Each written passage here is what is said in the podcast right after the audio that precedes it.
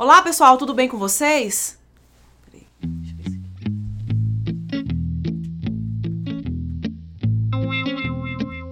Então, pessoal, é. Oi, gente, tudo bem com vocês? Então.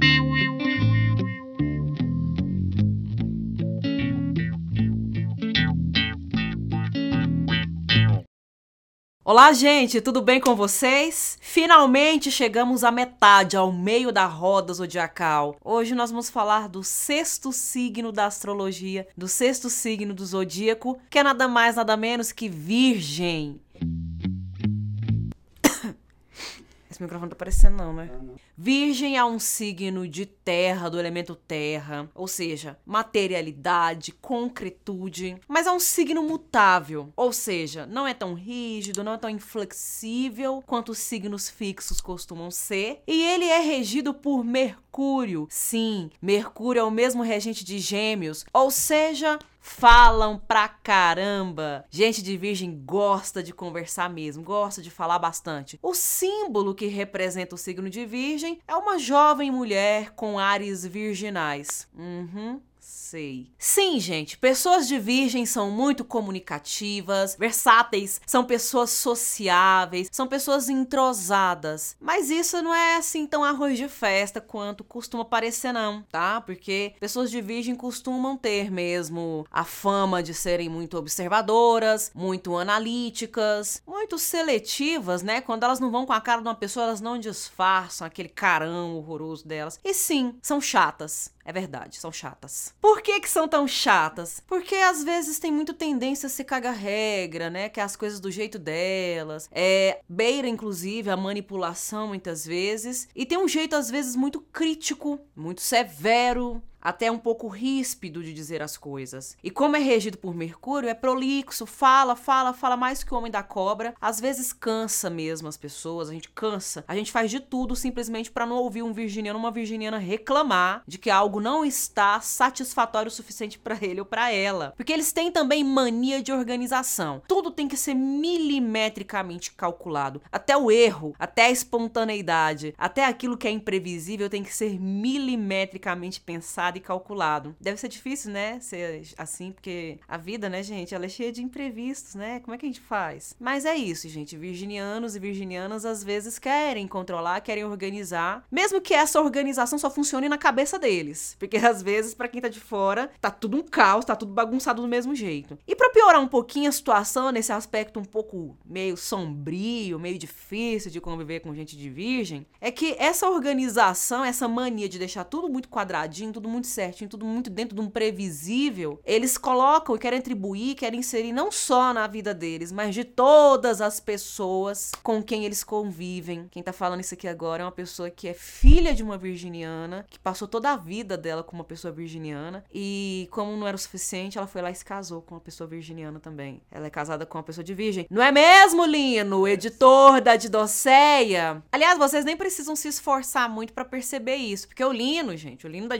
Didoceia, além de ser o editor, ele também é um filmmaker. Então vocês percebem, observem tudo aqui ao redor. Ele, inclusive, tá ali se coçando agora, tá? Porque eu tô mexendo desse jeito fora do enquadramento. Qualquer coisa que eu faço fora do enquadramento, ele já fica assim, roendo os dedos dele. Mas veja como tá tudo milimetricamente calculado, tudo quadradinho, tudo redondinho. Dá pra fazer uma reta, é cartesiano. Pessoas de virgem são cartesianas. E às vezes, gente, a gente só quer ficar no meio da bagunça, no meio da desordem, a gente quer deixar pra arrumar depois. Mas não invente de morar com uma pessoa virginiana e não querer fazer faxina na hora que o virginiano quer fazer também. E é por isso que sim, eu admito, tá? O Lino também é o diretor da Didoceia, porque manda quem pode, obedece quem tem juízo. Eu sou de gêmeos, eu não quero brigar. Ah, tá bom.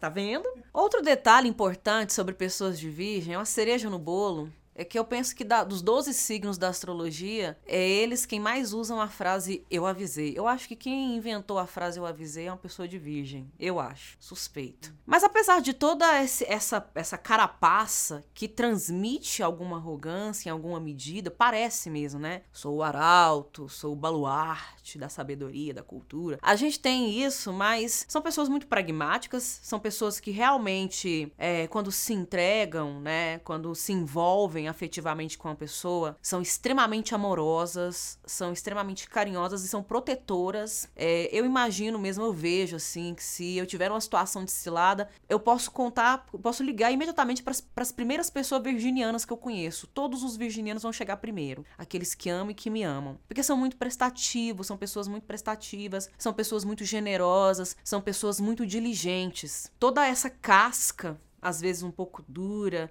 às vezes um pouco, né, cara de enjoo, né, cara de poucos amigos que virgem tem, esconde na verdade um coração enorme, um coração que, que, que se contrai, que se retorce quando não pode fazer mais, oferece amizade genuína, são pessoas muito leais. Eu não conheço uma pessoa de virgem que não seja digna de uma confiança, porque são pessoas muito bondosas. Eu penso que essa palavra, né, essa palavra bom, bondade na sua acepção mais original e mais filosófica, ela meio que foi perdendo, ela meio que está se desgastando ao longo do tempo. Mas as pessoas de virgem que eu conheço, elas representam bem essa palavra, elas personificam essa palavra, porque são pessoas que sentem muito o desejo, a necessidade de servir. São pessoas que de verdade não gostam de ver ninguém triste, infeliz, chateado e tudo que pode fazer, que está ao seu alcance para deixar as pessoas bem bem, o mais em paz e o mais felizes possível, virginianos e virginianas fazem. São realmente pessoas a quem compensa, depois de muita luta e dificuldade, entregar e se colocar receptivo para receber o seu amor. E sabe o que é melhor das pessoas do signo de Virgem? Que eu acho que é uma das coisas mais valiosas quando alguém presta um favor pra gente, ajuda a gente em alguma medida, não pedem nada em troca. Eles não cobram nada em troca, eles não exigem reciprocidade. Eles servem, protegem, cuidam e ajudam porque é da natureza deles fazerem isso. Eles gostam de sentir que são importantes, que são úteis, que são imprescindíveis na vida de alguém. E de fato eles são, porque quem tem um virginiano uma virginiana na, vi virginiana na vida nunca mais quer ficar sem. Mas infelizmente, né, como nem tudo são flores, muitas vezes isso pode torná-los, torná-las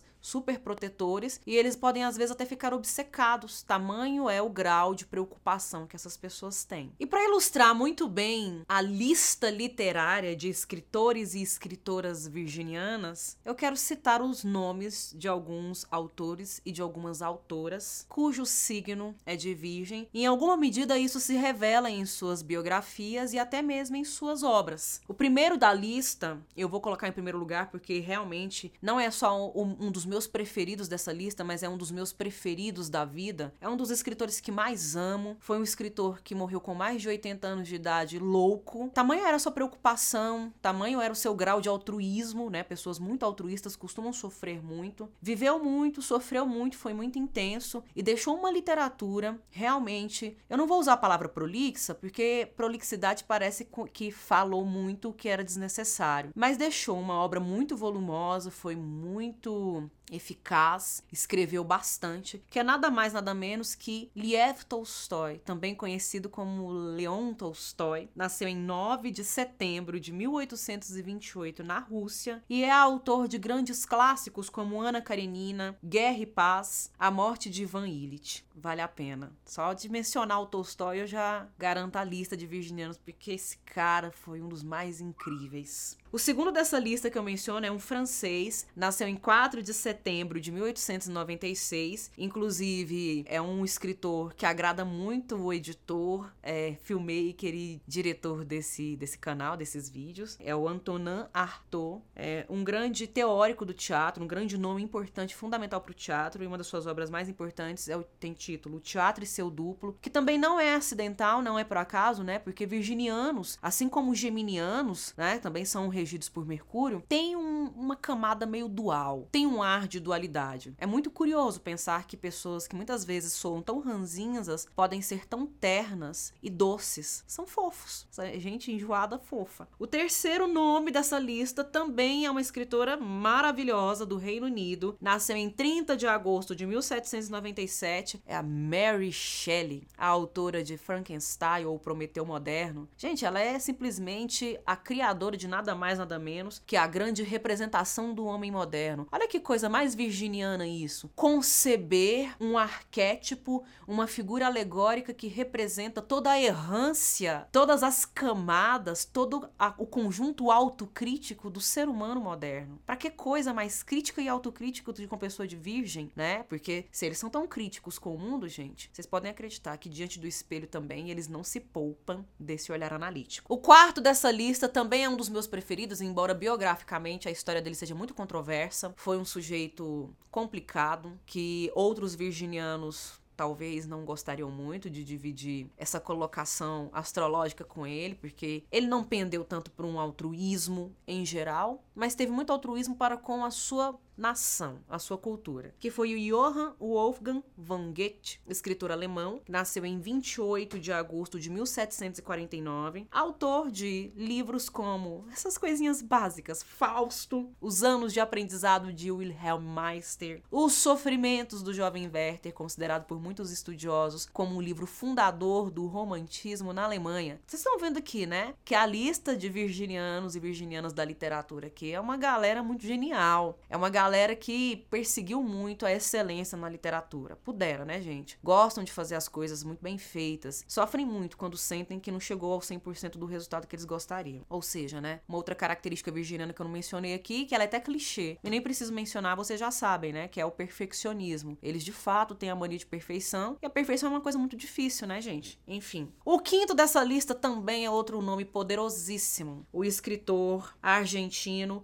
Jorge Luiz Borges, ou, para o português, Jorge Luiz Borges. Nasceu em 24 de agosto de 1899, autor de antologias como Ficções, O Aleph, A Biblioteca de Babel. Gente, o Borges é simplesmente um dos grandes nomes do realismo mágico latino-americano. É um escritor que está aí na mesma safra, no mesmo peso, na mesma relevância, talvez até um pouco mais do que o Adolfo Bioy Casares, o Gabriel Garcia Marques e o Julio Cortassa, por exemplo. Outro nome também virginiano dessa lista, e não é à toa que era amigo do Borges, é o próprio Adolfo Bioy Casares, que nasceu em 15 de setembro de 1914, também escritor argentino, e uma das suas obras mais significativas, né, dentre vários contos do realismo mágico que ele produziu, de peso e de capacidade de reflexão muito forte, muito pesada, uma das suas obras mais importantes é A Invenção de Morel, um livro que aparentemente você olha é pequeno, é curto, mas ele tem uma vastidão e uma pluralidade de reflexões que ele suscita no leitor. Sétimo nome da lista, outro nome também latino-americano, eu tenho certeza que o editor tá adorando, porque ele adora literatura latino-americana. Um escritor do Uruguai, um escritor, inclusive, que tá muito presente comigo agora em 2022. Eu tenho lido diariamente textos desse escritor, embora eu não esteja postando mais, porque é, as postagens elas não tiveram alcance. Nasceu em 3 de setembro de 1940 um dia depois do filmmaker da Didocéia, o Eduardo Galeano. Gente, o Galeano, sim, era virginiano. Olha que coisa mais linda. Não é à toa que era tão progressista, pensamento progressista, né? Um, um, desejo muito intenso de dar maior autonomia, independência, poder à América Latina, amava demais a América Latina e tinha um, um sentimento, um profundo sentimento de justiça e de equilíbrio, de, or, de, de organização, não de ordem, né? mas de organização, de paz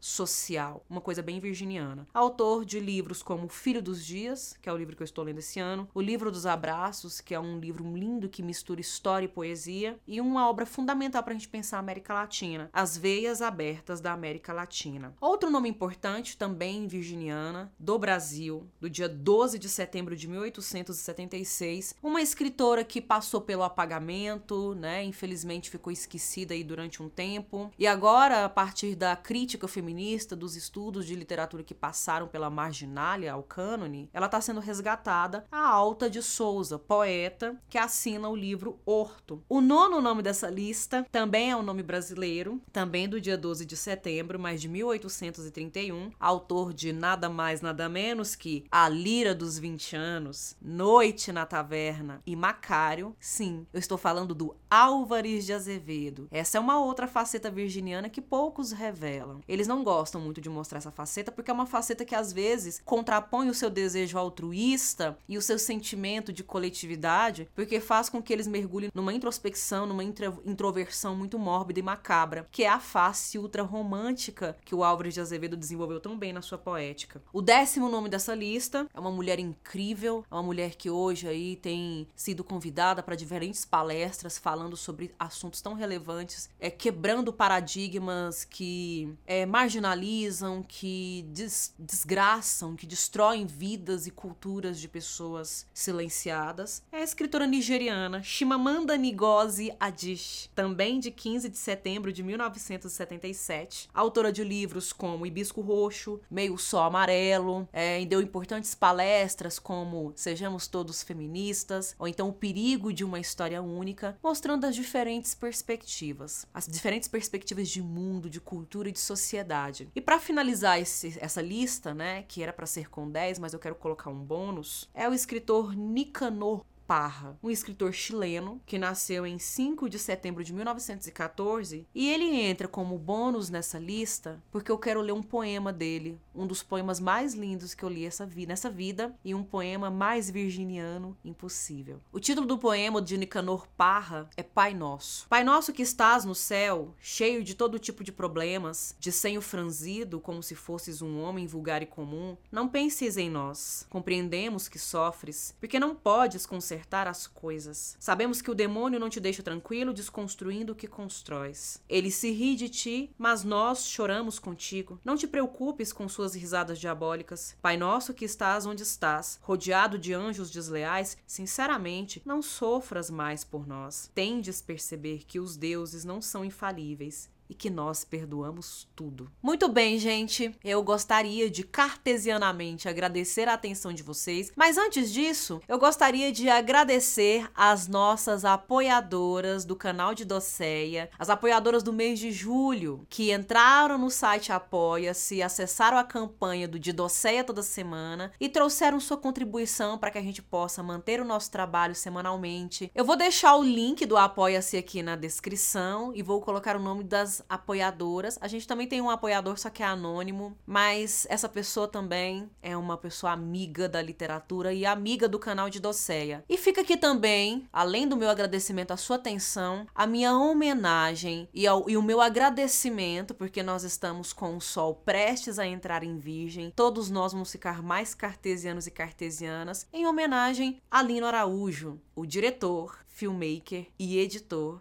da Didocéia. Obrigada, Lino. Parabéns pelo seu aniversário chegando. Tenham um feliz ano novo astrológico. Eu vou ficando por aqui. Eu agradeço a atenção de vocês. Até a próxima.